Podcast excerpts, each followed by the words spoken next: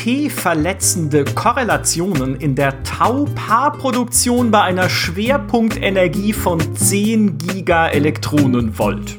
Diesen Titel trug die Doktorarbeit meines Bruders aus dem Bereich Teilchenphysik. Und das ist für mich persönlich immer wieder eine wunderbare Gelegenheit, mich zu erden und zuzugeben, dass ich eben nicht alle Dinge auf dieser Welt wirklich verstehe. Ähnlich ging es mir gestern mit einer Nachricht meines Hardware-Kollegen Alexander Köpf, der mal kurz die wichtigsten Hardware-Trends des Jahres 2021 skizzieren wollte. Und dabei herauskam ein Wust aus Begriffen wie MCM, HBX, BGA, Big Little Architektur und dazu Skylake, Rocket Lake, Alder Lake, Lakefield und all die anderen Seen, in denen Intel unverkaufte Prozessoren versenkt oder was weiß ich. Dahinter verstecken sich aber spannende Entwicklungen, in die ich mich inzwischen auch selbst ein bisschen eingelesen habe und deshalb sprechen wir heute doch darüber, über die Hardware-Trends des Jahres 2021. Mein Name ist Michael Graf, mir zur Seite stehen zwei Kollegen, die sich in der Materie unendlich viel besser auskennen als ich, nämlich, ich habe ihn bereits erwähnt, Podcast-Neuling und Hardware-Veteran Alexander Köpf. Herzlich willkommen, Alex. Hallo und unser Hardware-Guru zugeschaltet aus dem exotischen Nordrhein-Westfalen, Nils Rettich. Hallo Nils. Ja, hi Micha, hi Alex. Schön, dass ihr beiden da seid. Bevor es losgeht, wie immer unser kleiner Werbepitch. Dieser Podcast wird euch präsentiert von GameStar Plus. Da gibt es nicht nur exklusive Artikel und Videos, ein paar davon auch zum Thema Hardware, sondern auch doppelt so viele Podcast-Folgen, weil jede zweite Folge exklusiv für GameStar Plus erscheint. Außerdem gibt's von unserem Partner Games Planet jeden Monat ein Gratis-Spiel. Bis Ende Januar ist das noch Seasons After Fall. Davon habe ich schon mal im Podcast erzählt. So ein hübscher Waldplattformer. Ab dem 1. Februar ist es hingegen Get Even, ein ziemlich einzigartiges Spiel, das auf den ersten Blick aussieht wie so ein typischer Stealth-Shooter, aber eigentlich eine Art psychologisches Mystery-Adventure ist, in dem man sich die Vergangenheit des eigenen Charakters zusammenpuzzelt. Das ist ziemlich abgefahren, aber auch ziemlich cool. 86 Punkte gab es dafür im GameStar-Test und entwickelt ist es von The Farm 51, den Polen, die aktuell auch an Chernobylite arbeiten. Also echt ziemlich cooles Spiel. Schaut da gerne mal rein und jetzt geht's los mit dem Thema Hardware und mit dem Subthema, das uns im letzten Jahr am allermeisten bewegt hat und vielleicht auch die Leute da draußen am allermeisten bewegt hat. Wann kriegen wir überhaupt endlich wieder neue Hardware? Also, ihr beiden, Nils und Alex, was glaubt ihr denn, wie sich die Verfügbarkeit neuer Hardware und insbesondere neuer Grafikkarten in den nächsten Monaten entwickeln wird? Wird's besser oder kriegen wir die immer noch nicht? Also ich denke, da werden wir noch ein bisschen Geduld äh, haben müssen, bis das nennenswert besser wird, auf jeden Fall. Ähm, AMD und Nvidia haben auch beide eigentlich schon äh, ja, mehr oder weniger direkt verlauten lassen, dass sie da auch nicht damit rechnen, dass das äh, jetzt äh, schnell passieren wird, sondern dass es auf jeden Fall noch mindestens das erste Quartal andauert und ich denke mal, es wird äh, locker das zweite Quartal. Und ja, wenn ich ehrlich bin, ich glaube auch, dass es das gesamte Jahr über schwierig bleiben wird. Da, das ist jetzt meine Prognose. Ich weiß nicht, wie du das einschätzt, Alex, ob du da ein bisschen positiver vielleicht denkst oder noch negativer. nee, negative nicht. Ich, ich sehe es äh, ähnlich. Also in den nächsten zwei, drei Monaten sehe ich kaum Besserung. Mhm. Dann wird es wahrscheinlich leicht besser. Man muss halt auch sehen, jetzt sind auch die ganzen neuen Notebooks kommen die auch auf RTX 30, äh, 3000 setzen. Das macht es nicht leichter und nee, ich würde auch sagen, also die nächsten Monate wird schwer, vielleicht auch das ganze Jahr. Ja. Glaubt ihr denn, wenn wir jetzt auch im Nachgang äh, mehr sprechen über neue Hardware, Hardware, die uns im Jahr 2021 eigentlich erwartet, was erst noch kommt, glaubt ihr denn, dass es dann auch wieder diese Paper-Launches geben wird? Also, dass neue Sachen halt angekündigt werden und im Prinzip die Hersteller sagen, jetzt könnt ihr sie kaufen, aber du kriegst sie halt nirgendwo. Also was natürlich zu hoffen wäre, dass die Hersteller äh, mindestens besser darauf vorbereitet sind. Also dass sie halt nicht, so wie AMD mhm. es zum Beispiel gemacht hat, äh, die ja bei der RX6000-Reihe, zumindest in Form von einer Person, ich weiß gar nicht mehr, wer es war, relativ offensiv äh, bei Twitter unterwegs waren in Richtung von, ja, nee, Paper Launch, das wird es bei uns nicht geben und so. Und im Endeffekt war es ja eigentlich noch schlimmer als bei Nvidias RTX 3000 Karten. Ähm, also ich hoffe, dass da zumindest die Kommunikation besser wird. Also dass wir vorher genauer wissen werden, okay, wie viele Bestände sind denn zu erwarten. Ähm, wann, wie gut das jetzt eben Einzelfall dann ist, das kommt natürlich auch dann ein bisschen drauf an, von was für einem Produkt wir hier reden, von welchem Hersteller das ist, äh, weil es da halt auch wieder ein bisschen davon abhängt, äh, wo wird das Ganze gefertigt. Ähm, also zum Beispiel TSMC ist ja ein sehr großer Auftragsfertiger, der halt auch im Moment stark beansprucht wird von verschiedenen Seiten. Ähm, da haben wir noch Samsung im Spiel, Intel hat eigene Fertigungsfabriken, äh, darauf wird es ein bisschen ankommen äh, und dann sicherlich auch auf Faktoren, die man halt so als Außenstehender auch schwer ein bisschen beurteilen kann, wie genau sind die Lieferketten dahinter, wie stark sind da noch die Auswirkungen von Corona.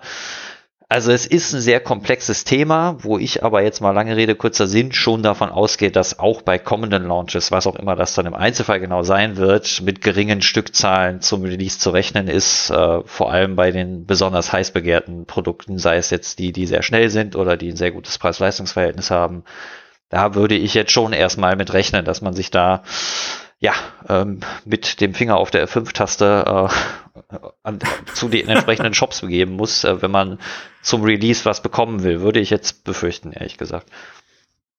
Ja, das, mhm. das glaube ich auch. Aber ich denke auch, die sind ein bisschen vorsichtiger.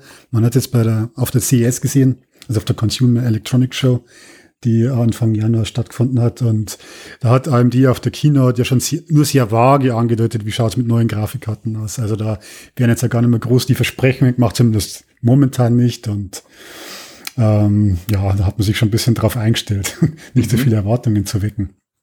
Glaubt ihr denn, äh das fällt mir jetzt erst ein, aber glaubt ihr denn, es wäre tatsächlich vorstellbar, dass man in dieser Branche auch mal sagt, komm, wir lassen ein Jahr mal aus also hey, dieses Jahr gibt's mal keine neue Grafikkarte von AMD oder Nvidia, sondern erst dann nächstes Jahr wieder? Oder ist es einfach dieser Rhythmus der Industrie, der verlangt, dass jedes Jahr was Neues rauskommen muss? Also ich kann es mir ehrlich gesagt nicht vorstellen, weil es steht einfach so viel Interessen dahinter, Investoren und so weiter. Da ist garantiert der, der Druck so groß. Es wäre jetzt angesichts der, der Corona-Krise oder Corona-Pandemie vielleicht leichter machbar gewesen, aber es ist auch nicht eingetreten. Ich finde, hätte man machen müssen wahrscheinlich hätten Hersteller machen müssen, aber ich kann es mir, mir nicht vorstellen. Ja, also ich äh, sehe das, also auch vor allem das hätte man machen müssen, jetzt rein aus einer äh, Consumer-Sichtweise äh, sehe ich das eh genauso. Ähm, natürlich äh, mag es jetzt sein, dass die Hersteller mit einer sehr hohen Nachfrage ein Stück weit überrascht wurden. Das war ja zumindest das, was dann vor allem auch am Anfang von Nvidia oft kommuniziert äh, oder kommuniziert wurde. Äh, ne, wir haben hier eine noch nie dagewesene Nachfrage und das war nicht abschätzbar und äh, das, äh, also ich glaube, das war grundsätzlich durchaus, dass die Nachfrage sehr hoch war, weil man natürlich äh, das ganze Gaming-Thema auch durch die Pandemie äh, generell ja nochmal an Fahrt aufgenommen hat. Und natürlich ist es ein gutes Hobby, äh, wenn man nicht raus darf, äh, an seinem Rechner oder seiner Konsole zu sitzen und zu spielen. Ähm, aber trotzdem ist das sicherlich nur eine, also zumindest aus meiner Sicht nur, nur eine Seite der Medaille oder nur die halbe Wahrheit, weil ich denke schon, dass, also ich kann mir nicht vorstellen, dass Nvidia so überrascht davon war, dass sie nicht vorher hätten abschätzen können, okay, die Dinger wird kaum einer kaufen können. Oder wenn, werden die sehr schnell weg sein und sehr teuer werden. Also das, das kann ich mir beim besten Willen nicht vorstellen. Ich verstehe natürlich, dass es für so ein Unternehmen schwierig ist, das äh, jetzt mal rein aus wirtschaftlicher Sicht so offen vorher zu kommunizieren, aber in einer perfekten Welt hätte ich mir gewünscht, dass man das vorher klar sagt, so Leute, so sieht's aus, wir haben zwar neue, schnelle Grafikkarten, können davon aber echt nicht viele produzieren äh, und es wird schwierig werden und die werden teuer werden. Aber ja, klar, das ist natürlich Wunschdenken, das ist mir schon äh, ich auch bewusst. Man muss halt auch sehen, zwischendurch kommen immer, dann, immer wieder mal so Meldungen, wo es dann hieß, ja, also trotz Corona sei alles on track, alles sei in der Spur, die Kapazitäten seien vorhanden. Und ähm, das ist natürlich so rückblickend auch schwer nachzuvollziehen, weil da war einfach, die Bänder in, in China waren einfach lange Zeit stillgestanden, in Taiwan äh, auch. Und ähm, das wird uns auch noch lange Zeit verfolgen. Also bis sich das, das ist so eine Welle, die, die, die zieht sich so durch, bis die mal sich wieder glättet. Ich denke, äh, werden wir das ganze Jahr noch beschäftigt sein. Mhm. Und den großen Hit haben wir halt gesehen letztes Jahr zu, zu den Releases, zu den eigentlichen Releases. Ja. Ich denke, das Thema Kommunikation ist da ein ganz wichtiges, weil wenn ich so ein bisschen überlege, was ist denn mein Spielebranchen-Unwort des Jahres aus dem Jahr 2020, ist es Erwartungsmanagement. Und das haben wir überall gesehen, sowohl bei Spielen wie Cyberpunk, das haben wir auch jetzt natürlich mit beim Thema Hardware gesehen, das ist letztes Jahr nicht gut gelaufen. Also wirklich mhm. kommunizieren zu können und gleichzeitig dabei aber keine unrealistischen Erwartungen zu wecken, da können viele auch aus dieser Industrie noch was lernen, glaube ich, was ja auch das war, was du gerade gesagt hast, Nils. Ne? Also natürlich gehe ich als CEO nicht auf die Bühne und sage, hey, guck mal, wie geil unsere neuen Grafikkarten sind, aber es gibt nur vier davon, sondern ja. sage halt, jetzt, jetzt ist es da, aber halt ne, trotzdem ein bisschen klarer trotzdem zu sagen, was eigentlich jetzt ja. Sache ist. Naja. Ich frage mich auch, ob das dann halt wirklich, ähm, weil eigentlich kann ja der einzige Grund, können ja dann letztlich nur Investoren und solche Interessen sein. Ähm, ich meine, auch jetzt, du hast ja gerade genannt, Cyberpunk. Ich muss ja sagen, ich persönlich, ich kann äh, bei dem, was ich jetzt letztlich äh, von dem Zustand des Spieles äh, vor allem halt auf den, den, wenn wir uns auf die Last-Gen-Konsolen jetzt mal konzentrieren, weil da kann ich halt jetzt aus einer reinen Hardware- und Kundensicht überhaupt nicht nachvollziehen, wie irgendjemand auf die Idee kommen konnte, dieses Spiel ernsthaft noch für diese Konsolen so zu veröffentlichen. Ähm, und da jetzt auch zu diesem Zeitpunkt, und klar, man weiß, sie haben es ja schon mehrfach verschoben, aber so sagen wir mal aus einer reinen ja, Spielersicht hätte man ja es einfach nochmal verschieben müssen. So, oder vielleicht vorher sagen können oder abschätzen können. Ich meine, ich mein, die sind ja auch nicht blöd bei äh, CD Projekt, die dürfen ja ungefähr wissen, ja, was können wir in welcher Zeit leisten, optimierungstechnisch. Ähm, aber sie haben es ja trotzdem gemacht ne? und sich damit doch dann viel Unmut eingehandelt, gerade was die Last-Gen-Version angeht, was man auch nachvollziehen kann. Also offensichtlich ja, ist da der Druck ja dann anscheinend doch so groß, dass man so ehrlich nicht sein kann. Äh, und ich, ja, ich frage mich halt, ob, ob es vielleicht einfach mal jemand versuchen müsste, mal so ehrlich zu sein und ob das nicht vielleicht sogar im Endeffekt der bessere Weg ist. Ähm, weil auch wenn du jetzt die Preise zum Beispiel, die dann äh, kommuniziert wurden zum Anfang. Ähm, natürlich kann jetzt äh, Nvidia oder ein AMD hergehen und sagen, ja, das ist halt die UVP, die wir uns vorstellen. Aber auf der anderen Seite kommt natürlich großer Frust bei allen Spielern auf, die sich so eine Karte kaufen wollen und halt keine, auch, also halt nicht den Hauch einer Chance haben, sie zur UVP zu bekommen. Also ein paar wenige gab es, glaube ich, die halt sie im Store von Nvidia bekommen haben oder vielleicht auch mal bei einem Händler. Aber ich würde mal schätzen, die allermeisten werden zwischen 20 bis 50 Prozent Aufpreis oder vielleicht sogar noch mehr äh, gezahlt haben, wenn sie die Karte unbedingt wollten. Und viele sagen halt natürlich auch, nee, Leute, also zu dem Preis, ja, ich kann sie mir jetzt kaufen, sei es bei eBay oder manchmal tauchen sie bei Händlern auf, aber halt nicht zu dem Preis und das sorgt ja auch für Frust. Ne? Ähm, ja. Ja, ja ich, ich, schwierige Lage. Ich kenne eine Person aus dem Kollegenkreis, ich nenne keine Namen, äh, die sich eine RTX 3090 tatsächlich ergattert hat aber zu einem unfassbaren Preis. also da habe ich, ja. äh, da sind mir auch ein bisschen äh, die Zähne aus dem Mund gefallen, als ich das gehört habe. Wer es besser machen kann dieses Jahr, ist, äh, wenn sie wenn sie wollen, ja, ist äh, tatsächlich ein neuer Marktteilnehmer im Bereich der Grafikkarten. Also kein neuer, aber ein wiederkehrender Marktteilnehmer muss man sagen, nämlich Intel. Intel will wieder dedizierte Grafikkarten produzieren und Mensch, ist das eine gute Nachricht, wo wir alle doch unsere i740-Karte von Intel in so guter Erinnerung haben aus den späten 1990ern. Ich muss schon lachen, kein Mensch hat die gehabt, weil die natürlich absolut eingegangen ist damals gegenüber der Konkurrenz. Und auch was Intel danach machen wollte im Grafikkartenmarkt mit den Larrabee-Prozessoren, mhm. Das hat auch nicht geklappt, weil sie die 2009 geplant hatten, dann aber wieder einkassiert haben, also abgesagt haben komplett, weil sie einfach als GPU zu schwach waren. Ja. Wird das diesmal was? Was glaubt ihr? Können wir diesmal uns auf diesen Markteintritt von Intel freuen und ist das tatsächlich was Wichtiges? Also als Spieler, äh, vielleicht muss man anders anfangen. Es ist äh, natürlich eine ganz andere Situation.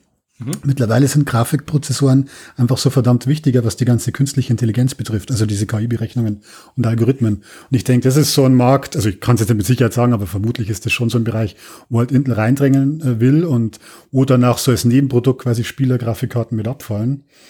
Und ja klar, für uns Kunden ist es letzten Endes gut, wenn wir einen dritten Player haben auf dem Markt. Nur was man am Anfang jetzt von der leistungsmäßig erwarten darf, ja, da muss man sich wahrscheinlich selbst ein bisschen, muss man die Vorfreude wahrscheinlich ein bisschen zügeln, nehme ich an. Ähm, also ich glaube, dass zunächst Einsteigermodelle kommen und dort dann probiert wird, die Treiber zu optimieren, weil Nvidia, äh, Intel macht natürlich, produziert natürlich Grafikkarten oder Grafikchips für die ganzen Notebooks und so und für die integrierten Chips auf den Prozessoren und dafür auch äh, entsprechende Treiber, aber das ist ja doch nochmal ein ganz anderes Feld, als jetzt wirklich ähm, Treiber für dedizierte Grafenkarten zu basteln, wo es darauf ankommt, wirklich das Optimum aus Spielen rauszuholen. Also nochmal auf einer anderen, auf einer anderen Ebene wie mit kleineren Chips. Und drum denke ich, kleine Karten werden erst kommen in Form von Intel Xe HPG heißen die, also High Performance Gaming. Und ja, Und da im Zuge dessen vielleicht irgendwann mal größere Karten und wäre auch interessant, wenn die natürlich Nvidia und AMD im High-Segment dann irgendwann mal Konkurrenz machen. Ja, ich, genau wie du schon sagst, also dieses Jahr rechne ich da nicht mit. Ähm, Intel hat ja jetzt erst äh, stolz verkündet, die ersten äh, XE Desktop-Grafikkarten veröffentlicht zu haben. Ähm, das sind allerdings, genau wie Alex, äh, Alex es jetzt gesagt hat, das sind absolute Einsteiger-Chips, basiert auch auf einem Notebook-Chip, den es jetzt halt in, äh, ja, in OEM-Systemen oder Komplett-PCs halt in ausgewählten gibt's die als eine, ja, sieht aus wie eine normale Grafikkarte, kann so zumindest aussehen, aber ist halt doch eingeschränkt zum einen in der Leistung, zum anderen brauchst, sind das spezielle Mainboards beziehungsweise spezielle BIOS-Versionen, mit denen die laufen. Also das ist jetzt ein erster Schritt und Sie können jetzt sagen, hier sind unsere Desktop-Karten. Aber das ist jetzt von der Performance halt, ja, sehr, sehr niedriges Niveau. Ähm, also wenn man es jetzt mit einem, man hat ja in, in, Prozessoren auch immer häufiger jetzt Grafikchips. Intel hat die ja schon lange in ihren, äh, in den Prozessoren drin, auch in den Spielerprozessoren. Spielern war das halt immer egal, weil man hat als Spieler ja eh eine zweite, oder eine zusätzliche Grafikkarte. Aber Intel ist da in dem Feld eh schon äh, weit verbreitet und ist auch ganz lustig, wenn man sich äh, den halt den Gesamtmarkt an Grafikchips anschaut, ist Intel da immer ganz weit vorne mit dabei. Äh, also vor AMD und Nvidia, eben weil sie halt so viele Grafikchips in ihren CPUs äh, auf den Markt bringen, äh, die halt tatsächlich auch viele Leute nutzen. Äh, für die Standardaufgaben halt natürlich nicht fürs Gaming, beziehungsweise dann sehr eingeschränkt. Ähm, also grundsätzlich ist das ein Markt, den Intel kennt und Intel weiß natürlich auch, dass es ein großer Markt ist und wie Alex auch schon sagte, Sicherlich geht's da auch vor allem um das ja, ja KI-Berechnung, Computing, weil halt im Prinzip, wir nennen es ja immer Grafikkarten, aber letztlich sind das ja vor allem Chips, die sehr stark parallelisiert halt äh, Berechnungen vornehmen können. Also eine CPU, eine typische hat ja heute sowas wie acht Kerne, äh, vielleicht auch mal 16 äh, und dann hast du mit Hyperthreading äh, 32 Threads, also 32 Aufgaben, die parallel bearbeitet werden können. Und eine Grafikkarte oder ein Grafikchip kann ja tausende von Aufgaben parallel bearbeiten. Das kommt natürlich immer darauf an, was berechne ich da. Und ähm, also man kann jetzt nicht einfach sagen, äh, man nimmt jetzt äh, so, so und so eine hohe Anzahl an Recheneinheiten und dann habe ich auch äh, eine extrem hohe Performance. Und die brauchen natürlich auch Platz, die Recheneinheiten. Also es ist ein komplex, äh, komplexes Feld, aber es ist schon gut nachvollziehbar, dass Intel da jetzt äh, sagt, okay, das ist für uns auch interessant und relevant. Und genau wie Alex sagt, ein bisschen, denke ich, fallen die Spielergrafikkarten da so als Nebenprodukt dann vielleicht ab.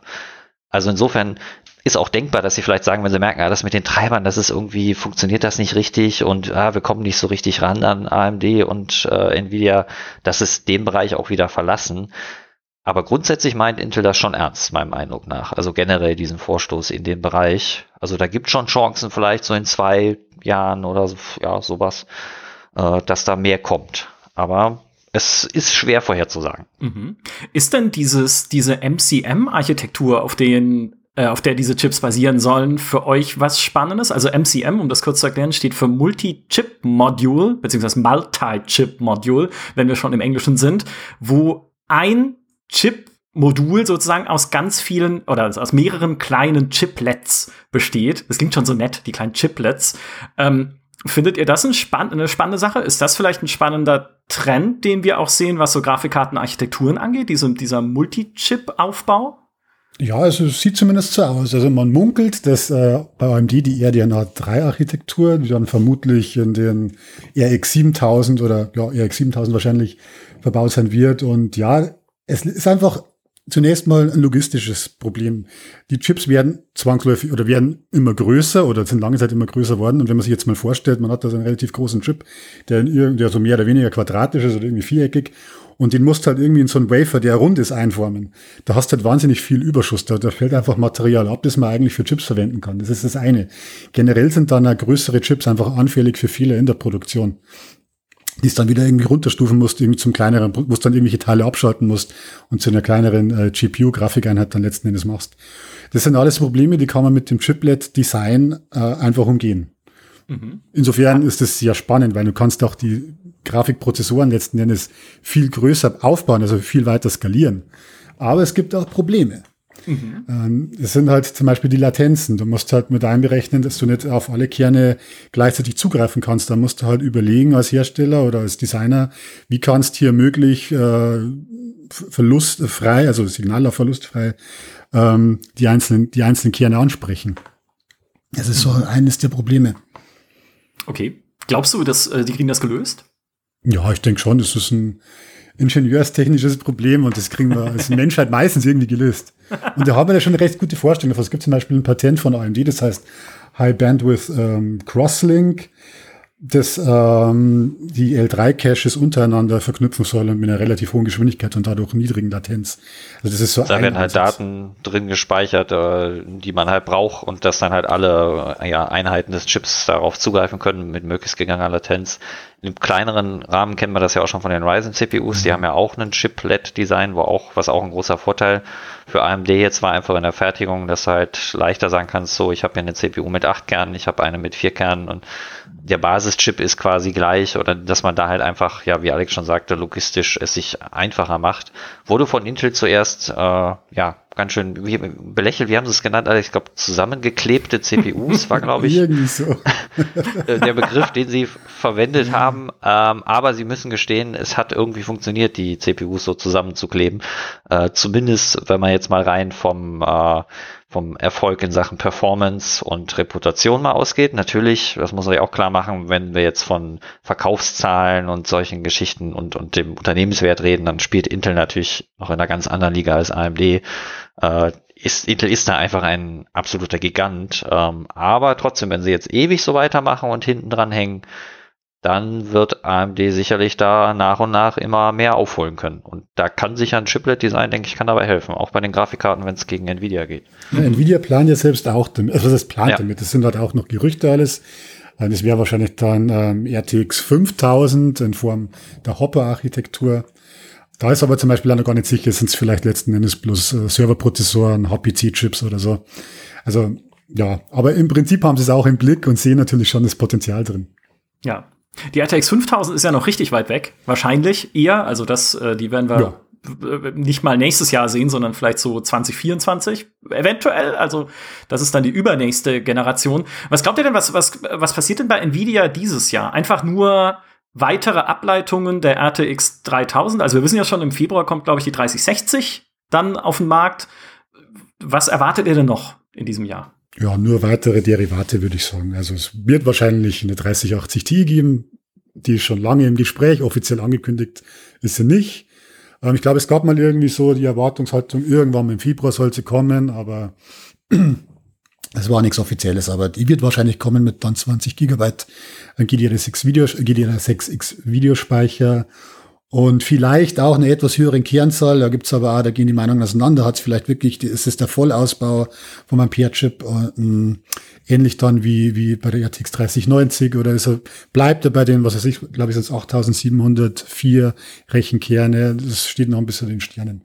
Und ansonsten, ja, wird es wahrscheinlich, ich würde sagen, Super- oder Ultra-Modelle geben in der einen oder anderen Form und vor allem mal kleinere Karten, Karten wie jetzt 3060 haben wir schon genannt, Ende Februar soll es soweit sein vielleicht der 3050, 3050 Ti, sowas in die Richtung, ja. Aber mhm. überschaubar. Okay. Aber ja, würde ich auch sagen, ja, genau. Also das ist, da ist ja jetzt erst relativ kurz erst zum einen, dass die neuen Karten überhaupt auf den Markt gekommen sind, also Ende 2020. Mhm. Und halt zum anderen natürlich die Hersteller mit den, mit den Lieferschwierigkeiten, den, dem Chipmangel äh, zu kämpfen haben, ist das sicherlich, ist da jetzt nicht von, von großen neuen Würfen auszugehen. Ne? Mhm. Also auch mit einer hypothetischen RTX 4000 rechnen wir allenfalls Ende des Jahres oder vielleicht sogar doch erst nächstes Jahr? Ah, nächstes nee, Jahr. erst nächstes Jahr. Ja. Also da bin ich mir sicher, erst nächstes Jahr. Das ist so ein typischer Zweijahreszyklus normal. Also alle ja, zwei Jahre genau. neue Generation. Ja, mhm. immer Ende des Jahres meistens. Das geht sich ganz gut hin. Mhm. Was haltet ihr denn von den Gerüchten über diese Loveless-Architektur? Ich hoffe, ich spreche das richtig aus, benannt nach Ada Loveless, einer Mathematikerin, ähm, die ja noch mal irgendwie so einen riesigen Leistungssprung äh, bringen soll. Haltet ihr das für glaubwürdig oder ist das doch eher so ein Marketing-Ding?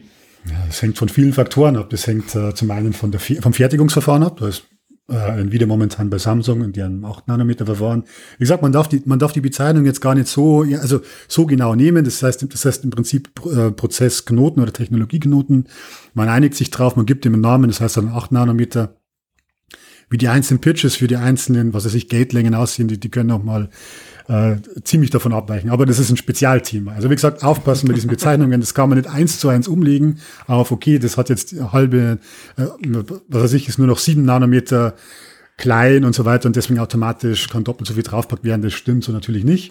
Oh. Aber es ist interessant in verschiedenen Bereichen, was da, also man kann halt doch mit verschiedenen Prozessknoten mehr draufpacken und das wird ein Punkt sein, weil durch die Verkleinerung kann man automatisch die Prozessoren auch höher takten, weil man kann sich vorstellen, das ist wie so ein mechanisches Schaltteil, das einfach schneller schalten kann, wenn es kleiner ist. Und da ist natürlich Potenzial und auch was die Kernzahl betrifft, aber da muss man mal schauen, wie das dann letzten Endes wirklich skaliert. Wir haben es jetzt schon gesehen, die, hohen, die hohe Kernzahl nach oben hin, ja, da relativiert sich dann ein bisschen mhm. von der Leistung. Ja, und es kommt natürlich, auch ein Faktor ist, den man mit bedenken muss, die Leistungsaufnahme, die muss ja auch äh, ja. im besten Fall in einem gewissen Rahmen bleiben. Also man muss da quasi, wenn du so einen Chip entwickelst, musst du auf viele verschiedene Faktoren achten. Ähm, und klar, die Verkleinerung wird tendenziell immer schwieriger, kann man sich ja auch vorstellen. Äh, da gibt's ja ähm, im Prinzip äh, Moore's Law, dass man dann irgendwann am, ja, wir am Punkt sind, wo es dann nicht mehr geht. Ähm, und ja, wie lange man das jetzt noch weiter treiben kann, muss man schauen. Im Moment, denke ich, ist da schon noch auf jeden Fall Raum vorhanden.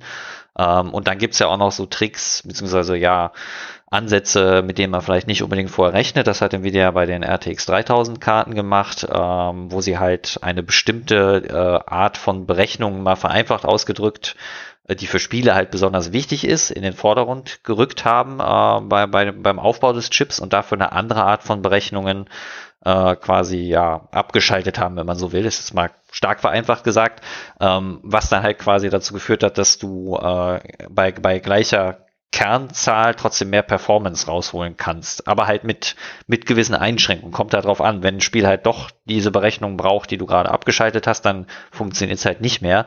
Hat aber schon im Endeffekt, äh, würde ich jetzt sagen, schon insgesamt gut funktioniert, der Ansatz. Und sowas kann man natürlich auch immer schauen, also ob man quasi da eher so gar nicht mal auf die Taktrate geht oder die Anzahl der Kerne, sondern dass man die Architektur halt auch einfach noch optimiert und das, wie sie mit Spielen umgehen.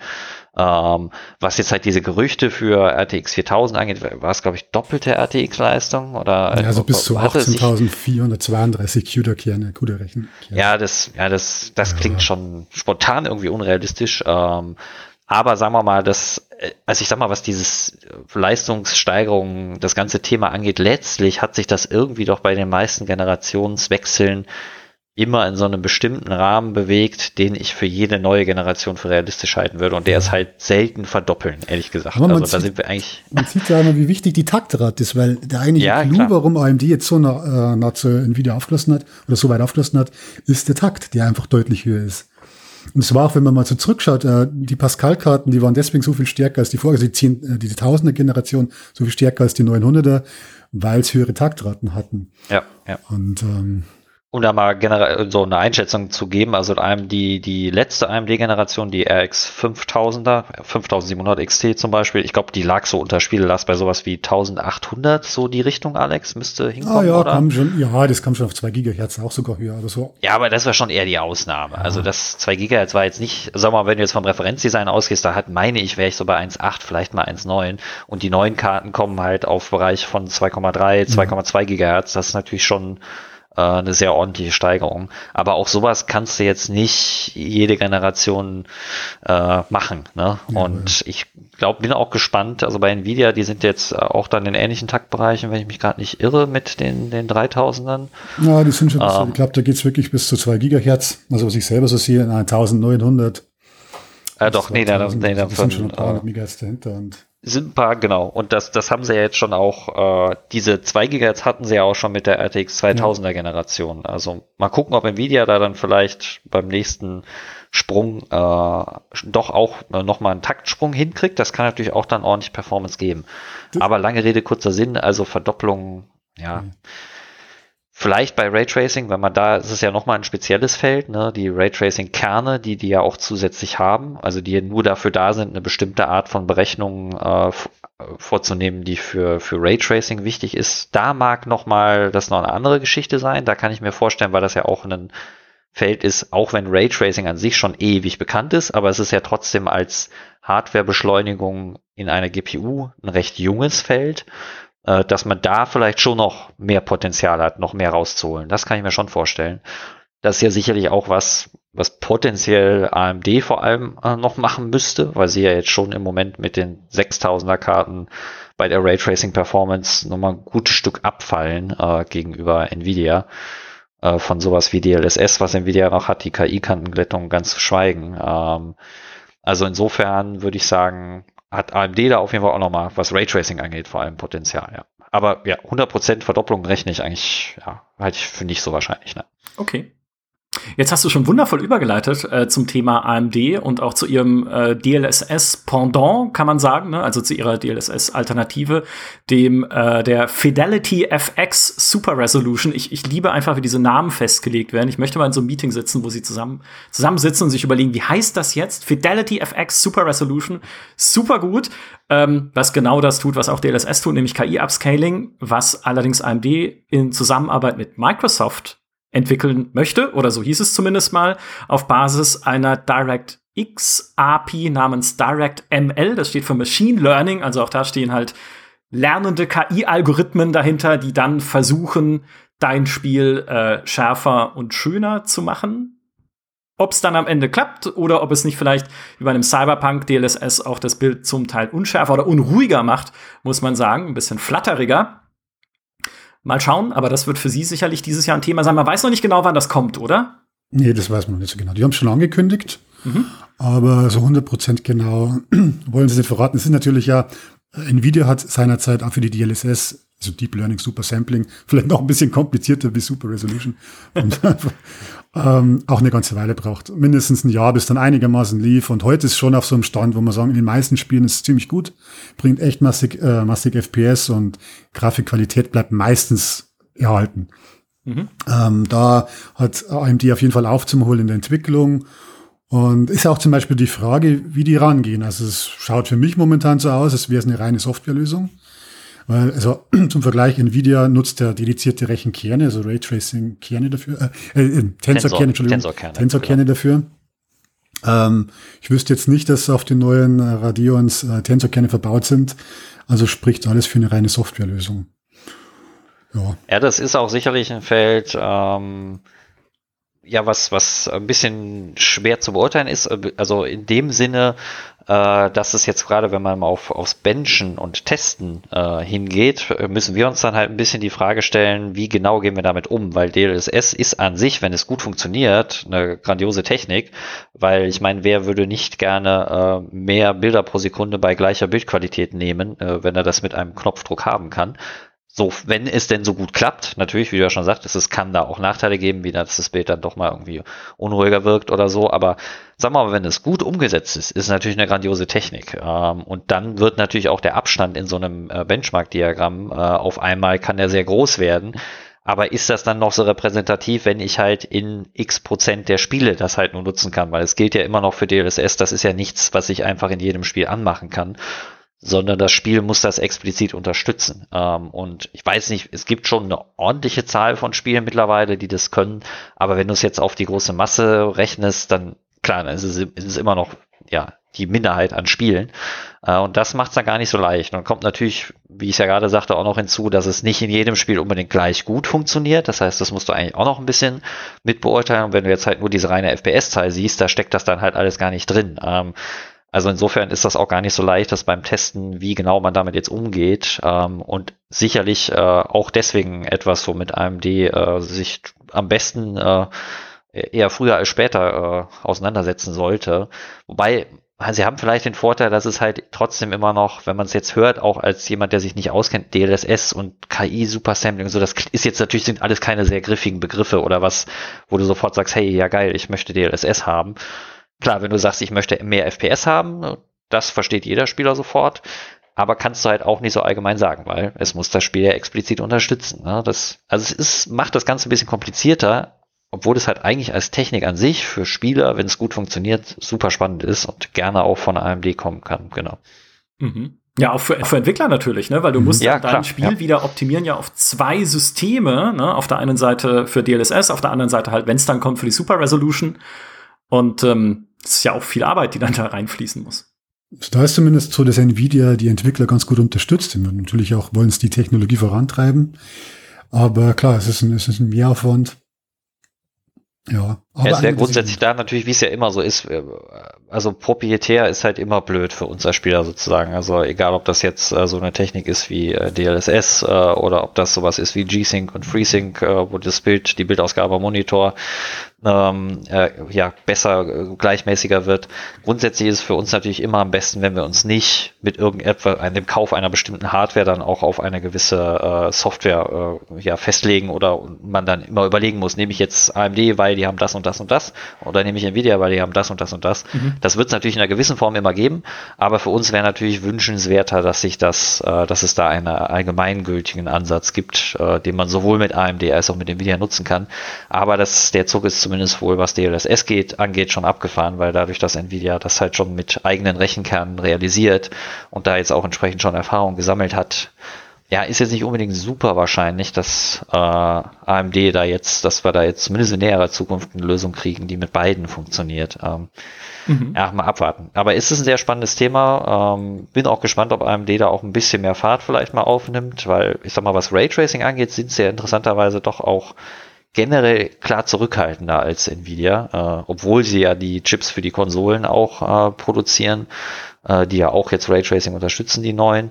Ähm, aber Nvidia war ja schon vor zwei Jahren oder vor zweieinhalb sehr offensiv mit den RTX 2000er Karten. Hey, hier, Raytracing ist der neue heiße Scheiß. Und AMD hat da schon immer vorsichtiger kommuniziert und ja, finden wir gut, aber no, mal langsam mit den jungen Pferden.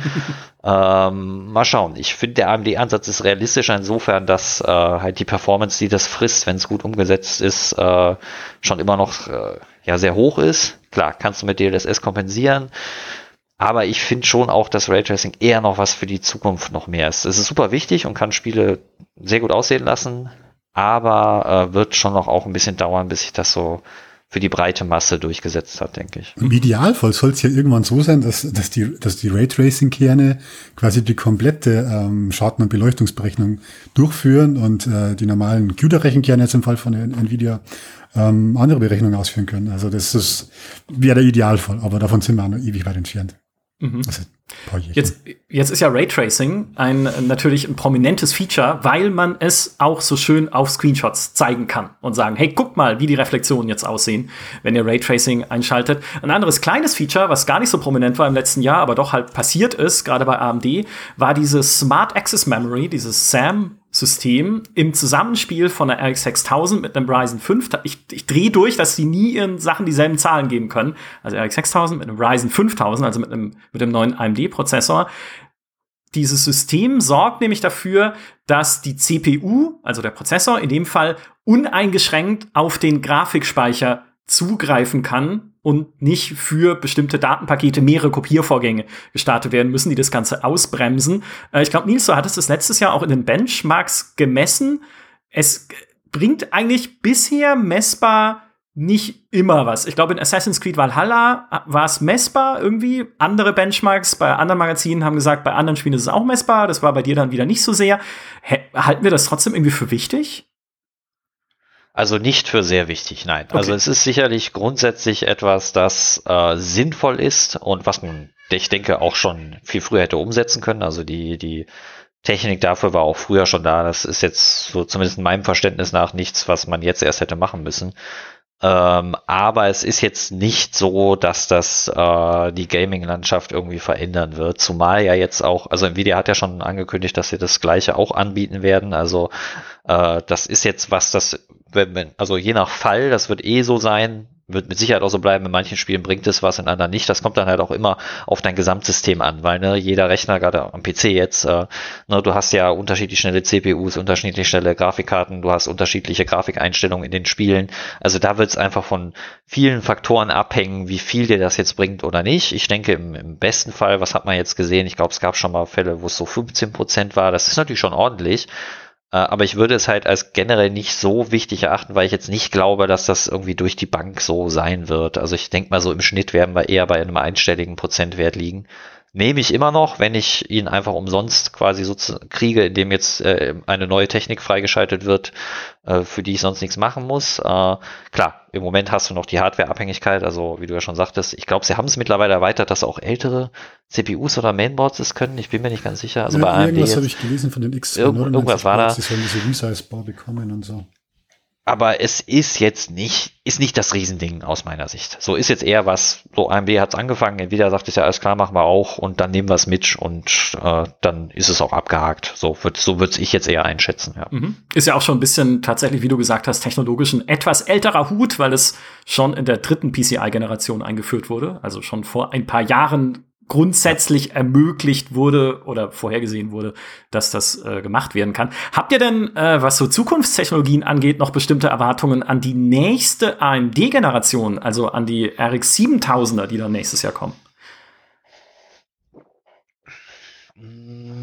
Also, ich meine, klar, das Chiplet-Design hatten wir schon angesprochen. Das wäre eine Variante. Ähm, was äh, auch noch was wäre, ich bin mir gar nicht sicher, Alex, äh, hat AMD schon offiziell auch was ähnliches wie RTX IO angekündigt? Da bin ich mir jetzt gerade gar nicht sicher. Also RTX IO, das ist ja was, was Nvidia ja. auch bei den 3000er Karten vorgestellt hat. Da geht's ja äh, dann auch um das Zusammenspiel mit der mit dem Datenspeicher. Also im Prinzip äh, ist die Grundidee, ähm, dass du das, was die neuen Konsolen ja jetzt schon bieten, die ja ihre eigenen Betriebssysteme haben und ihre eigenen, ihre eigenen Input-Output-Interface, also wie mit Daten umgegangen wird, die ein Spiel braucht und äh, die auf, einer, auf der SSD vorhanden sind und die von der Software verarbeitet wird, ähm, dass du da halt quasi so schnell wie möglich äh, auf diese Daten immer zugreifen kannst. Ähm, und dass da eben, da brauchst du eine sehr schnelle SSD für, die haben die neuen Konsolen ja, äh, aber da brauchst du halt auch die entsprechenden anderen Lösungen, ne, dass die Grafikkarte da auch entsprechend äh, schnell Zugriff bekommt und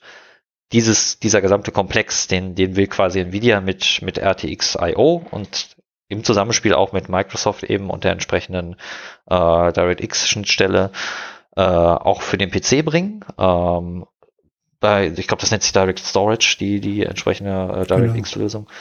Und ähm, das ist sicherlich was, was AMD auch auf dem Schirm haben wird. Ich bin mir jetzt aber gerade halt, wie gesagt, nicht ganz sicher, ob die das auch schon offiziell angekündigt haben. Weißt du das, Alex? Ich bin gerade am überlegen. Also ich meine immer, dass ich schon gehört hätte. Ganz sicher könnte ich es jetzt nicht beschwören, aber es liegt halt nahe, weil mit den Konsolen haben sie es ja auch drin mit den Sender-Chips. Ja. Also es ist anscheinend schon, der IO-Chip, der kann es anscheinend schon. Drum ist ja, ja. nur noch eine Frage, bis es äh, irgendwie freischalten. Ist ja bei Nvidia auch so, das ist, ähm, es geht prinzipiell schon, aber bis man die ersten Spiele sieht, werden noch ein paar Monate vergehen. Also das ist der nächste Punkt, genau. genau. Bis dann wirklich wir dann auch was davon haben. Das ist natürlich wieder der, der nächste Schritt. Ne? Der, das wird sicherlich auch noch länger dauern, auch wenn man sich jetzt vielleicht an die äh, Unreal Engine 5 erinnert, die, die Demo, die es dazu zu sehen gab, die hat ja auch schon durchaus für staunende äh, Gesichter äh, gesorgt. Äh, die basiert ja auch darauf, auf dieser Art von Technik. Ähm, also, dass man halt sehr schnell sehr hochauflösende Daten äh, laden kann und dann nicht mehr immer das Problem hat, dass man die erstmal in den Grafikspeicher bekommen muss. Äh, der halt begrenzt äh, groß ist, eine SSD, na klar, wenn man sich jetzt mal den, den VRAM von der Grafikkarte anguckt, im Moment hast du halt sowas wie 8 oder 16 Gigabyte, wenn du Glück hast.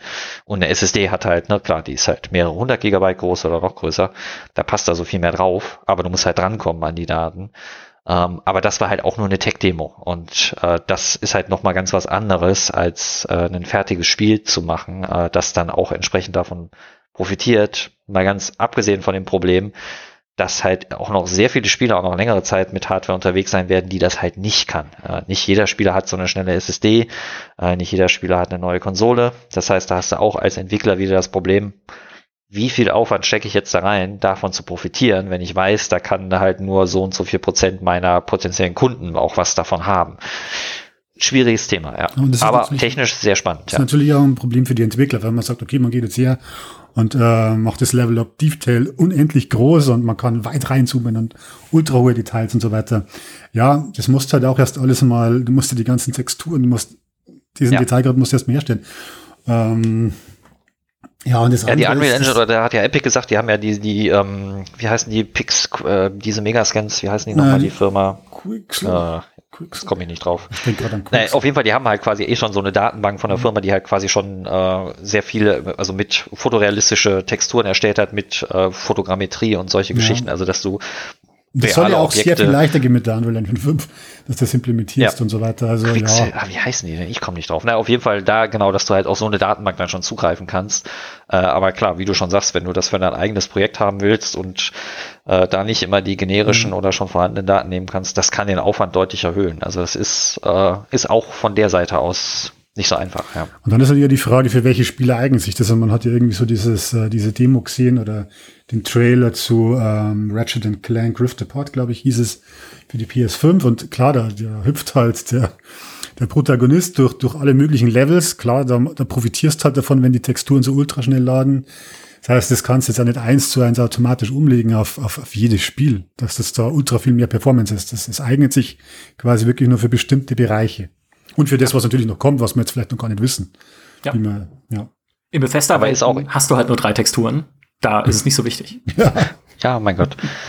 Äh, man kann nicht alles haben, aber es ist äh, sicherlich auch eher eine Technologie für die Zukunft. So, aber wie es dann immer so ist, ne, irgendeiner muss ja den Anfang machen und äh, gilt ja auch letztlich für Raytracing und äh, es ist sinnvoll, das so zu machen. Und klar, die Konsolen waren da sicherlich, da sie halt die letzte Generation nicht standardmäßig eine SSD hatte ähm, und natürlich viele Spiele auf Konsolen gespielt haben, immer noch war das natürlich schon ein großer Hindernisgrund für die Entwickler, da überhaupt äh, eher in die Schiene zu gehen, ähm, weil SSDs sind ja auch bei PC schon wesentlich länger verbreitet, halt natürlich nicht in der Geschwindigkeit, die jetzt die SSDs der neuen Konsolen haben. Äh, weil da liegen wir ja bei ein paar Gigabyte pro Sekunde ähm, und eine normale SSD, wenn du jetzt eine SATA 3 SSD nimmst, die jetzt halt in PCs am weitesten verbreitet sicher noch Mhm. sind, die haben halt allein durch das Interface sind die auf 500 Megabyte ungefähr pro Sekunde, also Genau, also 0,5 Gigabyte pro Es geht da Sekunde wirklich explizit um, äh, um die SSDs, Ja. die auch über, über PCIe angebunden werden. Also nicht über, übers, übers NVMe-Protokoll Genau. und nicht über SATA-Protokoll. Die gibt's ja auch schon länger für den PC, aber die sind halt nicht so weit verbreitet. So, die braucht man halt als Spieler nicht im Moment. Also, weil eigentlich sagst du ja quasi, Spieler eine SSD ist schön, damit du kürzere Ladezeiten hast. Und klar, dein PC, gerade wenn du Windows drauf installierst, der ist halt deutlich flotter als bei einer HDD. Äh, aber du brauchst für FPS oder sonst irgendwas bringt dir das jetzt sonst nichts. Also da war eigentlich immer der einzige Vorteil, schnellere Ladezeiten. Aber wäre ganz Das war's. interessant, was Entwickler halt daraus- daraus machen, weil das ist wieder ein neues Spielfeld. Vielleicht kann man auch daraus ganz neue Spiele kreieren. Ja. Das finde ich, ja, das finde ich einen sehr interessanten Aspekt. Äh, da habe ich auch mal bei der GamePro einen Artikel äh, darüber geschrieben. Äh, da geht's halt darum, was das denn quasi, wie das die Spiele verändern kann, also diese schnelleren SSDs und der schnellere Zugriff darauf, wie das die Spiele verändert, ohne dass wir es wirklich merken. Also da ging's dann um so Faktoren wie eben, äh, dass, dass Entwickler sonst in der Vergangenheit öfter mal tricksen mussten in einem Spiel, wenn du jetzt zum Beispiel irgendwo auf einmal dich durch irgendeinen engen Gang quetschen musst und das dauert fünf Sekunden, ne, denkst jetzt, ah, das soll jetzt gerade dramatisch aussehen und irgendwie äh, die, äh, cool sein, aber nein, das war oft auch einfach nur dafür da, dass das Spiel halt jetzt neue Texturen laden musste und dass die Entwickler halt wussten, okay, du kommst jetzt in einen neuen Bereich und wir geben quasi dem Rechner die Zeit, äh, zu sagen, so, jetzt komm mal ein bisschen runter, mal nicht so schnell hier durch die Spielwelt hüpfen, damit wir das äh, neue Zeugs laden können. Äh, oder wie halt ein Level generell aufgebaut ist, wie groß so eine Spielwelt sein kann. Also das sind da Dinge, die man vielleicht auch subtiler merkt. Auch da geht's jetzt gar nicht unbedingt immer um äh, mehr FPS oder sowas. Äh, das kann sich, kann Spiel auch anders verändern, was sicher spannend ist, definitiv, ja. Ja, absolut, total. Und jetzt haben wir äh, im Prinzip 45 Minuten fast schon, also einen Dreiviertel Podcast über Grafikkarten gesprochen und jetzt zuletzt natürlich auch ein bisschen über Speichertechnologien und SSDs. Was wir aber noch gar nicht angeschnitten haben, ist ein Markt, auf dem es im letzten Jahr ein Beben gab, nämlich bei den äh, CPUs, wo AMD nach langer Zeit performancemäßig wieder, gerade für Spieler, Intel übertrumpft hat mit dem Ryzen 5000 und wir alle gesagt haben, huch, damit hätten wir jetzt nicht unbedingt gerechnet. Ähm, wie schlägt Intel denn da jetzt, also glaubt ihr, dass Intel überhaupt zurückschlagen kann dieses Jahr und diese Performance-Krone äh, wieder übernehmen von AMD? Also nur was die Spieleperformance angeht. Ja, Das genau. sind ähm, für März jetzt die Rocket Lake Prozessoren, die wahrscheinlich, oder die ganz sicher schon Core i 11000 irgendwas heißen. Also Spitzenmodell dann 11900K. Die werden halt dann noch mal höher takten wie die, wie die vorangehende Generation. 10.900K, glaube ich, der ging bis, bis was ging der 5,1, 5,2 Ja. Gigahertz und Sowas, ja. 11.900K wird wahrscheinlich bis 5,3 ungefähr gehen, hat aber dafür dann zwei Rechenkerne weniger. Vielleicht ist das so ein bisschen der, der, der Ab Ablasshandel, den man da eingehen muss. Und ähm, ja, die werden da, werden sie wieder irgendwo aufschließen, aber der Bereich ist ohnehin. Da muss man natürlich ein bisschen einschränken und sagen, ja, wie viel bringt das jetzt in Spielen tatsächlich? Wer spielt denn auf 1080p, wo du das wahrscheinlich am ehesten noch merkst, weil gerade bei höheren Auflösungsstufen, da gleicht sich das relativ schnell an. Da ist ja dann wieder die GPU der eigentliche Flaschenhals und spielt CPU eine untergeordnete Rolle. Aber klar, es ist halt ähm, medienwirksam, werbewirksam. und das muss halt, das will halt Intel wieder zurückhaben, schätze ich. Mhm. Ja, Intel ist ja eh, muss man sagen, was die äh, Pressearbeit angeht, ähm, haben sie sich ein paar Schnitzer äh, geleistet, wo man sich so auch aus Außenstehender so ein bisschen fragt, ja, habt ihr das wirklich nötig? Also ja, sagen wir mal, durchaus Benchmarks gezeigt und eine Herangehensweise an, an Vergleiche jetzt mit AMD, wo man sagen kann, okay, das ist jetzt aber wirklich arg mit der Brechstange, damit ihr besser dasteht. Und, äh, ja, da will ich immer so an meine Artikel verweisen, da wo ich oft mal so ganz scherzhaft mit Real-World-Performance äh, eingeleitet ja. habe und so. Also das ist ein bisschen, ey, man darf es eigentlich nicht machen im Newsbereich, aber es hat schon, hat schon ein bisschen was Zynisches ja, ich meine, gut, Intel liefert da halt auch die Steilvorlage. Man denkt sich halt, mein ja. Gott, also anscheinend scheint, äh, wenn man jetzt die, die, wie ich ja schon sagte, Intel ist viel größer jetzt rein vom, vom Marktwert und alles als AMD und hat ja auch den großen Vorteil natürlich durch die jahrzehntelange, kannst du eigentlich schon sagen, Reputation jetzt äh, ne, Intel Insight und wir kennen alle noch die Werbegeräusche von den Clips aus den 90ern schon und ähm, ne, also Intel ist da einfach ein Riesenname und äh, viele Leute, ich kenne auch heute noch Leute, die sagen, äh, nee, AMD CPU, pff, na, nee, ich nehme Intel, kenne ich, kenne ich schon länger, weiß ich jetzt nicht, bleibe ich bei Intel. Aber das ne? Und das ist einfach der ist der größere Name und ähm, sie haben ja auch riesige Marktanteile immer noch. Ähm, aber klar, anscheinend tut es ihnen schon weh, dass AMD da doch jetzt rein mit Blick auf die Performance und die äh, Anzahl der Kerne doch so stark abliefert. Ähm, und wie Alex schon sagte, sie werden da mit Bing und Brechen wahrscheinlich mit äh, Rocket Lake sich die Krone bei der Spieleperformance zurückholen können. Ich meine, bestimmt nicht in allen Spielen, aber vielleicht im Schnitt schon. Zumindest wieder aufschließen. Ähm, aber letztlich ist das eigentlich ja alles halt sehr egal, muss man auch wieder sagen. Wie Alex gerade schon. Also zumindest jetzt mal rein aus Spielersicht. Ich meine, ähm, man kann, äh, ich habe, weiß nicht, wie lange mein letzter Test vom vom 2600K äh, Core i7 2600K her ist. Der ist, glaube ich, ist der acht Jahre alt oder neun. Ich habe ja auf jeden Fall, es ist nicht so lange her, dass ich in den Spielen getestet habe. Und du kannst auch mit einer acht Jahre alten Vierkern-CPU heute noch spielen. Äh, Natürlich mit so einer ganz alten CPU verlierst du schon Performance auch in, in 1080p, keine Frage jetzt, äh, also in, in Full HD Auflösung. Ja, schon richtig. Aber wie Alex schon sagte, ähm, es, es kommt halt je, je stärker die, äh, also je höher die Auflösung, je höher die grafische Qualität, desto mehr wird die CPU einfach, äh, die, die Grafikkarte wichtig und die mhm. Grafikkarte limitiert. Und äh, insofern muss man als Spieler, was die CPU angeht, eigentlich gar nicht, braucht man kein Wettaufrüsten machen oder hey, jetzt kommen die neuen CPUs, jetzt sollte ich aber direkt, äh, sollte ich direkt wechseln. Äh, das ist bei Prozessoren tatsächlich, ist es noch wesentlich langsamer als bei Grafikkarten. Das hat sich auch bei Grafikkarten deutlich verlangsamt. Also ich kann mich noch echt an Zeiten erinnern, wo, wo dein Rechner nach einem Jahr war der quasi schon gefühlt ein alter Hut, mehr oder weniger, mhm. und du brauchtest äh, dringend eine neue Grafikkarte und am besten auch noch eine neue CPU. Also jetzt rein gefühlte Erinnerung, ähm, ist jetzt nicht, äh, nicht empirisch nachgewiesen, aber ich würde mal sagen, da sind sich schon, das kann man schon pauschal so sagen, dass sich die Entwicklung da verlangsamt hat, dass man länger mit seiner Grafikkarte noch gut auskommt und auch länger mit seiner CPU. Klar, wenn du jetzt anfängst, äh, gerade was die Grafikkarte angeht, dir einen 4K-Monitor zu holen oder am besten noch einen 8K-Monitor, ja, okay, dann, dann musst du natürlich äh, schneller nachrüsten, aber grundsätzlich, äh, auch wenn man bedenkt, wie viele Leute noch mit Full-HD-Monitoren unterwegs sind, äh, auch bei GameStar ist, äh, klar, der Anteil nimmt ab, aber ne, es ist schon immer noch eine sehr verbreitete Auflösung und für Full HD brauchst du einfach nicht so viel Grafikleistung, auch in neuen Spielen nicht. Ähm, Vielleicht auch ganz interessant, und, warum ja. das überhaupt so ist. Warum ist eine CPU der limitierende Faktor? Jetzt bei ähm, niedrigen Auflösungen, das liegt einfach daran, eine CPU erteilt sogenannte Drawcalls zeichnen, wie viel an die Grafikkarte. Und man kann sich vorstellen, die CPU, es ist wurscht, bei welcher Auflösung die das macht, ob es bei Full HD oder bei 4K, die kann halt nur begrenzt äh, oder eine bestimmte Anzahl an Zeichenbefehlen erteilen. Und bei, bei Full HD, da reicht halt eine Grafikkarte, eine moderne Hoch, äh, High-End-Grafikkarte leicht aus, um das auch alles abzuarbeiten. Und je höher man dann geht, umso mehr wird halt die Grafikkarte dann zum Flaschenhals und kommt halt nicht mehr hinterher. Und drum gleichen sich CPUs, also gleichen sich die, die Bildraten, was die CPUs anbelangt, dann äh, eher aus bei höheren Auflösungen.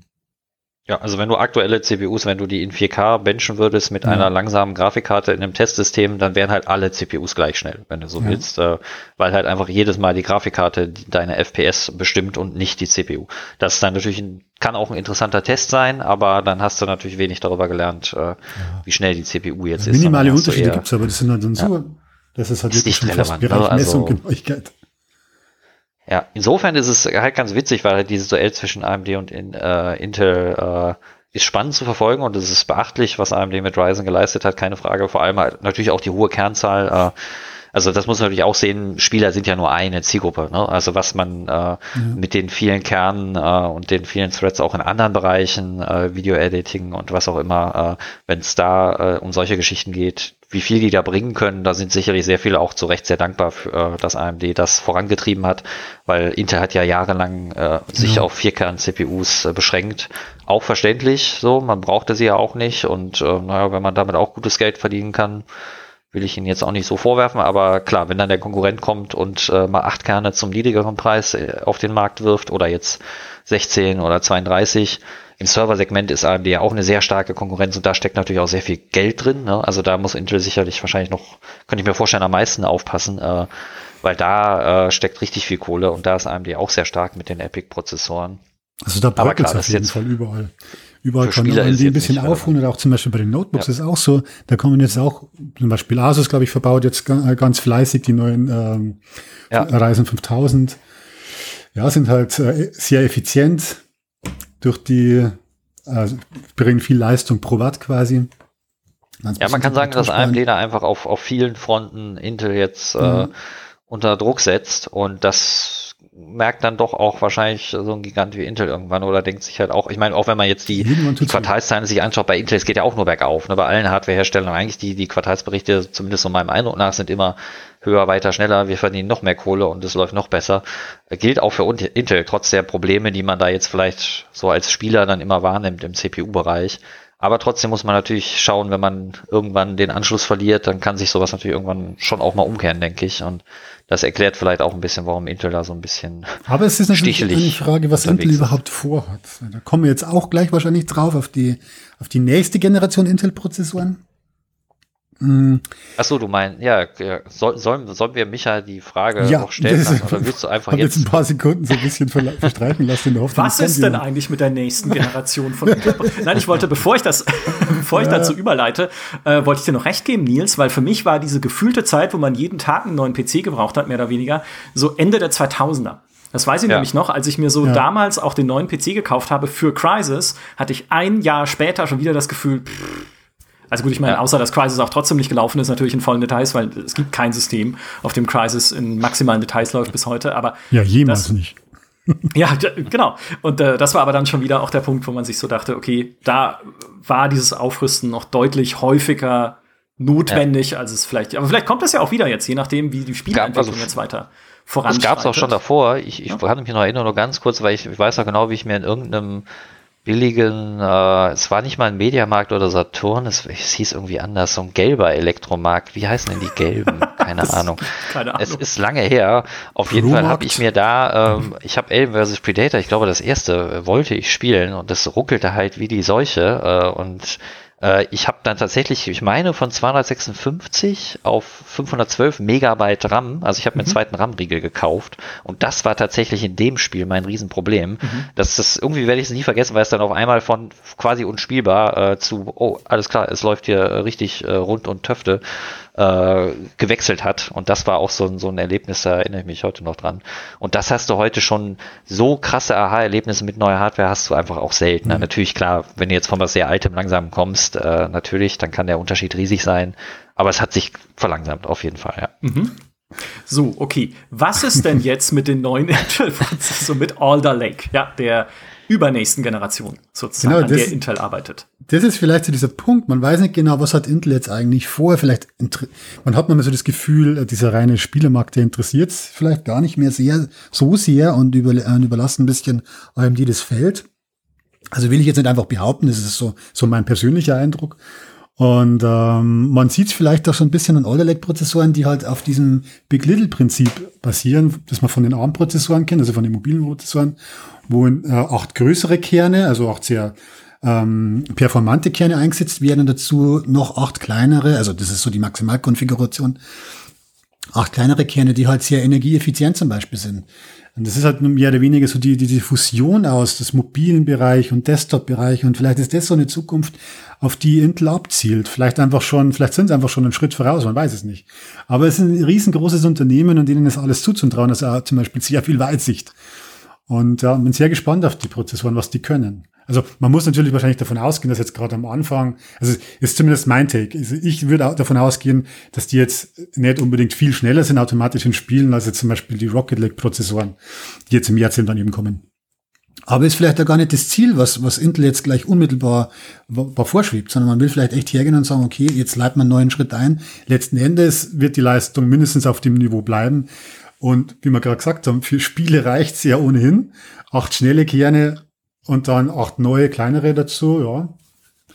Vielleicht sind es Und es ist nicht unbedingt davon auszugehen, dass es sehr schnell passieren wird, dass du, wenn es denn überhaupt passiert, dass du für Spiele auf einmal zwölf 16, wie viel Kerne auch immer brauchst, weil natürlich äh, auch da jetzt wieder jetzt mal aus Entwicklersicht gilt halt auch, du kannst jetzt nicht einfach beliebig sagen, so, jetzt habe ich hier eine 16 Kern CPU und jetzt äh, sage ich einfach meiner Engine nutzt die 16 Kerne und dann macht die das. Äh, so einfach ist das nicht. Also gerade auch was die äh, das Rendern von Spielen angeht, das entsprechend mit Blick auf die CPU zu parallelisieren, ist nochmal eine ganz andere Geschichte. Also da kannst, das ist nicht so trivial umzusetzen und auch da hast du dann natürlich wieder das Problem, äh, wie viele Spieler sind jetzt heute noch mit einer Vierkern-CPU unterwegs? Äh, immer noch sehr viele. Ne? Und wenn du jetzt anfängst zu sagen, okay, ich guck mal, was ich bei meiner Engine noch rauskitzeln kann, wenn die mit 16 Kernen gut umgehen kann, dann investierst du halt äh, Entwicklungszeit in ein Marktfeld, das ziemlich klein ist. Ne?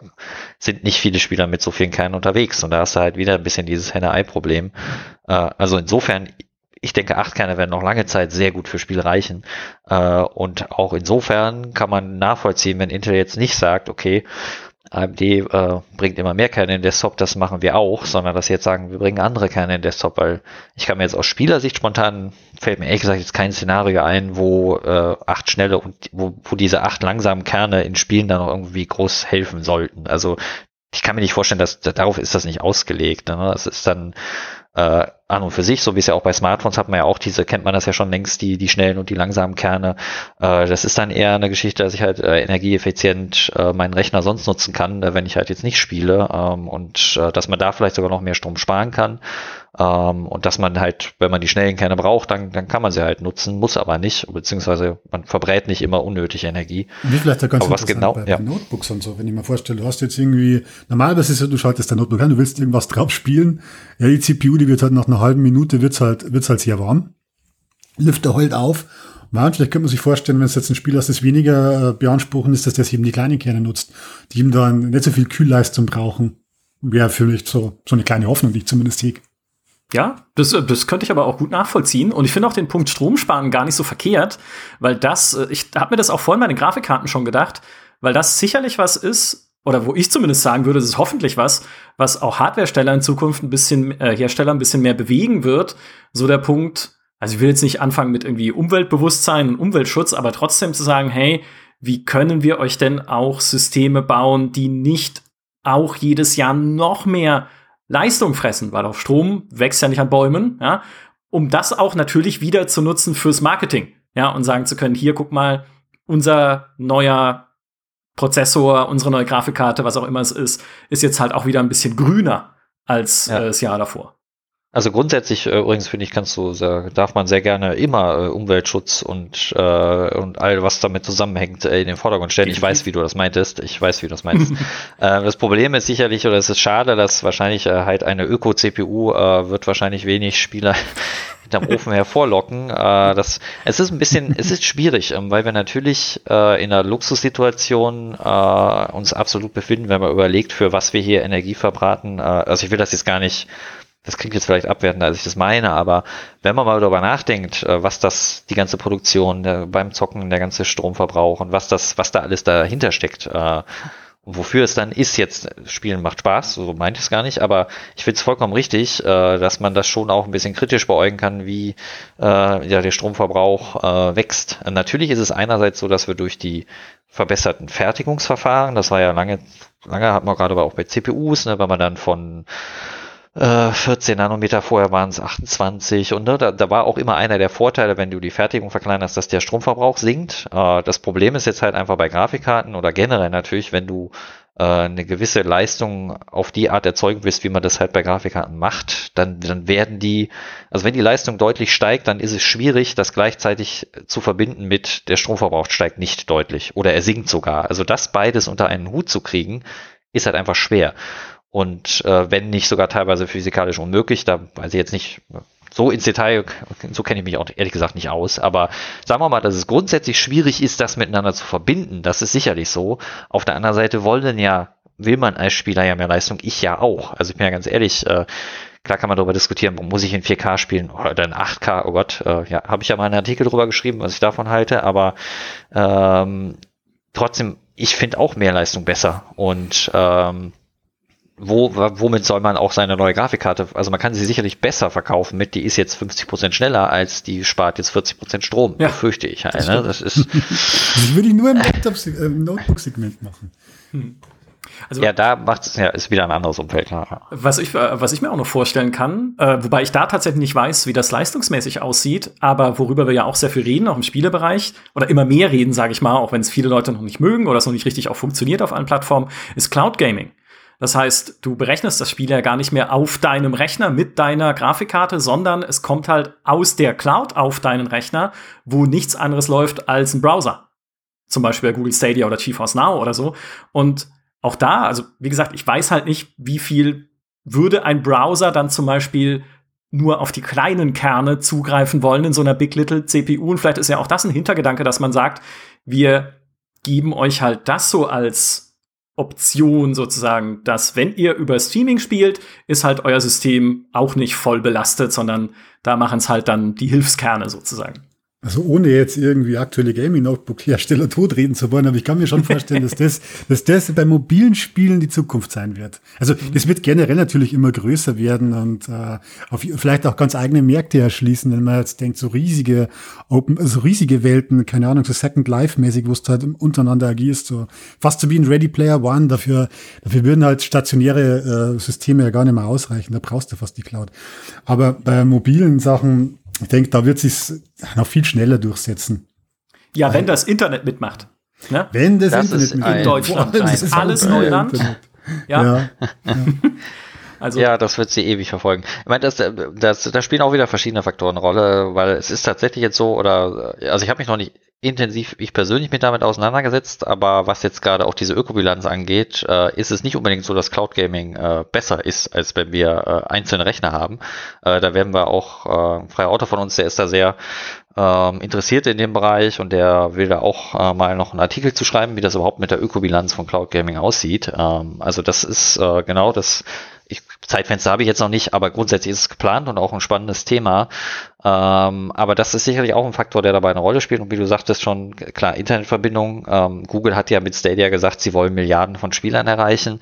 Ähm, und auch wenn Stadia von vielen Spielern belächelt wird, ähm, Google hat auch klar gesagt, das ist ein Zukunftsprojekt. Das ist nichts, was jetzt äh, für in den nächsten ein, zwei, drei Jahren wichtig ist, sondern das ist also wichtig schon, aber nichts, was da jetzt so Fahrt aufnehmen wird, sondern das machen wir mit Blick auf fünf Jahre, zehn Jahre, was auch immer. Äh, also die wollen einfach jetzt schon anfangen und dabei sein. Und man sieht ja auch, wie viele Leute Cloud Gaming jetzt machen, ob das eine Telekom ist, äh, klar, Nvidia ist schon länger dabei mit GeForce Now, den Shadow PC gibt es. Äh, das ist ein Feld, was sehr wichtig ist und was wirklich auch für Spielen sehr gut funktionieren kann, aber was natürlich, was die Skalierung angeht, naja, wenn jetzt halt auf einmal Milliarden von Leuten anfangen, das zu spielen, dann sieht das halt mit der Belastung von unseren Leitungen und äh, von allem anderen nochmal ganz anders aus. Ne? Und das insofern auch eine schwer greifbare Zukunft, finde ich. Also wie gut wird das äh, für was für eine Masse von Spielern funktionieren? Aber was man definitiv sagen kann, das Cloud Gaming Erlebnis ist schon im Punkto auf die Einfachheit und wie schnell es geht, ist schon schon jetzt sehr cool. Also ich habe kürzlich mit meinem Bruder kurz mal ihn äh, aus Spaß mal ein bisschen rumprobieren lassen, weil ich seine Meinung auch hören wollte. Hey, äh, wie findest du Cyberpunk? Weil der Alex hat ja schon einen Artikel gemacht mit Stadia. Wir kannst ja auch mit Shadow PC und GeForce Now spielen. Ähm, sag mal, wie sind deine Eindrücke? So einfach, probier's einfach mal aus. Und das das erste, was er halt sagte, war, was das Coolste an Stadia ist eigentlich, wie total easy das ist. Du loggst dich halt ein, gehst in deinen Chrome-Browser, klickst auf Starten und bist im Spiel. Fertig. Ne? Mehr ist nicht zu tun. Und ähm, klar, gibt es Faktoren wie Latenz, wie hoch ist die Bildqualität, wie stabil ist das? Logisch. Aber an und für sich, wie einfach das geht, ist schon super cool. Und auch, ich habe auch schon jetzt diverse Male Spiele auf meinem Handy, äh, wenn du halt einfach, es gibt ja Spiele, die eignen sich auch für ein Handy durchaus, zum Beispiel Darkest Dungeon kannst du auch prima auf dem Handy spielen. Ähm, und das ist halt schon sehr cool, wenn du total easy da liegst in deinem Bett abends, hast noch ein bisschen Lust zu zocken, willst aber jetzt nicht nur am Rechner sitzen und dann, ja, nimmst halt einfach dein Handy. Und es ist egal, wie, nicht ganz egal, aber das braucht nicht schnell sein. Und also insofern diese kleinen Kerne von, von Alder Lake werden das locker hinkriegen, Cloud Gaming, gar keine Frage. Äh, und das ist schon auch ein sehr cooles Erlebnis. Klar, wenn du jetzt unterwegs bist mit mobilem Internet, ist alles nochmal was anderes. Hier zu Hause habe ich ja mein schnelles WLAN. Aber das Themenfeld an sich und auch gerade in Bezug auf Spiele ist schon echt spannend und da wird, auch wenn viele ja jetzt schon sagen, Cloud Gaming ist tot, das wird nichts, äh, das sehe ich anders. Also das sehe ich auch äh, anders. Ja, und es setzt das, vielleicht das, auch die, die, die Internetanbieter einfach unter Druck oder was weiß ich, die, die entsprechenden Behörden, dass man sagt, okay, ja, hier gibt's einfach einen, einen großen Markt, da wollen entsprechend große Firmen rein, dann muss ja die Infrastruktur schnell ausgebaut werden. Ja. Und wir sehen ja auch, es ist was, was äh, noch nicht bei der großen Zahl unserer Userinnen und User angekommen ist auf einer GameStar, aber es wird doch immer mehr auch nachgefragt. Also wir haben auch teilweise Mails, die wir jetzt mehr und mehr bekommen zum Thema Cloud Gaming. Hey, könnt ihr euch das mal angucken? Hey, wie gut ist das überhaupt? Taugt das was? Und so weiter. Also so langsam sieht man da ein bisschen Bewegung. Und ich glaube, es ist halt auch tatsächlich was, was viele Hardwarehersteller, über die wir heute auch gesprochen haben, umtreibt, wenn sie in die Zukunft blicken und mhm. halt sehen, naja, wenn das mal etabliert ist, wo geht denn dann der Markt für Hardcore-Gaming-Hardware hin und wird er eher schrumpfen, wird er eher wachsen? Und in welche Märkte können wir uns sonst vielleicht noch bewegen? Also wenn Nvidia ja. dann zum Beispiel guckt, mit ihren GPUs in Richtung KI-Berechnung zu gehen, mehr und da im professionellen Bereich. Wenn andere schauen, können wir eher in Richtung, weiß ich nicht, professionelle Videobearbeitung gehen und da halt in Office-Anwendungen, in irgendwelche Performance schweren Dienstprogramme, ja. die Menschen da draußen benutzen, keine Ahnung, was es sein könnte, gehen? Autochips haben wir auch noch. Nvidia ja, ist richtig. da ja schon sehr aktiv, äh, was, was autonomes Fahren angeht, äh, wo ja auch dann die KI-Berechnungen wichtig sind. Ne? Das ist auch nochmal ein, äh, ein großes Feld. Also ja, klar, das ist eher davon auszugehen, dass das wird noch eine Weile dauern, aber dass die, äh, das, was wir jetzt, das klassische High-End-Hardware, PC-Gaming, dass das an Bedeutung verliert. Das heißt nicht, dass Hardware an Bedeutung verliert, aber die Art von Hardware könnte ich mir schon vorstellen, dass das unwichtiger wird. Ähm, aber ist alles schwer vorherzusagen. Ja. Das, äh, das muss man schon dazu sagen. Äh, Und das ja. passiert noch nicht 2021, über das wir Nein. heute gesprochen haben. Noch, noch gibt's coole Hardware und hoffentlich, wenn sie sich nicht verschieben, auch wieder coole Spiele in diesem Jahr. Äh, was uns noch erwartet, vielleicht das als letzten kleinen Aspekt, ist ein neuer RAM-Standard, nämlich DDR5. Gibt's, äh, gibt's da irgendwas Bemerkenswertes zu? Ja, der wird halt, halt äh, klar, der wird schneller. ähm, aber das ist so eine Sache, wird man wahrscheinlich frühestens Ende des Jahres dann sehen. Da brauchst du natürlich eine entsprechende Platine dafür. Also, ja, also sage mal, so richtig relevant wird es wahrscheinlich 2000 22 dann erst 2023. Ja, das würde ich auch sagen. Bis es Fängt auch wahrscheinlich bei kleineren Modellen an, dass du, was ich so gelesen habe, die dir, die dir 5 4800 wie so der Einstieg wahrscheinlich sein, bei in etwa gleichen Latenzen. Das heißt, mhm. der Sprung wird am Anfang jetzt auch nicht gigantisch sein. Es gibt ja schon für, für DDR4 relativ hochgezüchtete Speicher, die einfach in dem Bereich gehen. Also mhm. Und man muss ja auch sagen, dass der, der normale Arbeitsspeicher jetzt gerade bei Spielen, wenn man dann auch an sowas wie RTX IO oder halt eben die Nutzung von der SSD als Datenspeicher denkt, äh, potenziell auch an Bedeutung verlieren wird. Also ich glaube jetzt für Spieler wird es zumindest jetzt nichts sein, äh, wo du jetzt sagst, wenn das jetzt Ende des Jahres verfügbar sein sollte, äh, oder muss ich jetzt aber sofort äh, mir ein neues Mainboard kaufen, das DDR5 kann. Also da kann man sich, glaube ich, erst noch mal ein bisschen zurücklehnen, was, was den Part angeht, ja. Sehr schön. Ja, das war ein bisschen unser Ausblick aufs Jahr 2021. Vielen, vielen Dank für eure Expertise und all euer Wissen. So Wahnsinn. Ne? Wie gesagt, ich kenne mich in dem Bereich einfach selber nicht so gut aus. Jetzt nach diesem Podcast habe ich das Gefühl, mich besser auszukennen, weil ich euch zugehört habe. Ich hoffe, so geht's auch äh, unseren lieben Hörerinnen und Hörern, die uns heute Das hoffen wir haben. auch, würde ich sagen. Und dafür kennst du dich ja mit Spielen aus. Ich, ich spiele nur noch League of Legends privat, sonst kann ich dir äh, von nichts berichten. Also insofern gleicht sich das aus. Ich spiele die ganze Zeit nur noch Hades auf der Switch. ist noch viel schlimmer. Das ist wirklich Switch schlimm. ist auch super, das stimmt. Die Das Switch. ist aber ein ja. fantastisches Spiel.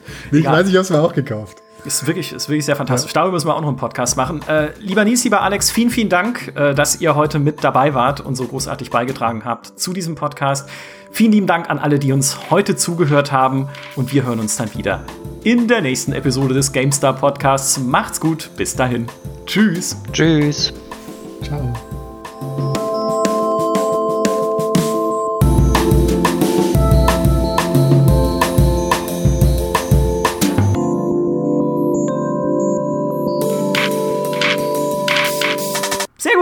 Das war's.